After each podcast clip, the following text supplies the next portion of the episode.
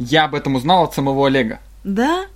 Ну ты знаешь, он еще тот фантазер. Ему приврать ничего не стоит. Ой, уж мне-то не рассказывай, я его насквозь вижу. Но в этот раз он был действительно очень серьезен и мрачен. Да, дело табак. Ну ладно, а что было дальше? Да слушай же, ты рассказывай. Когда босс перестал орать, Олег стал оправдываться.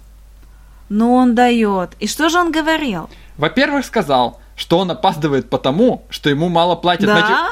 Да не перебивай. Хорошо, не буду. Что было дальше?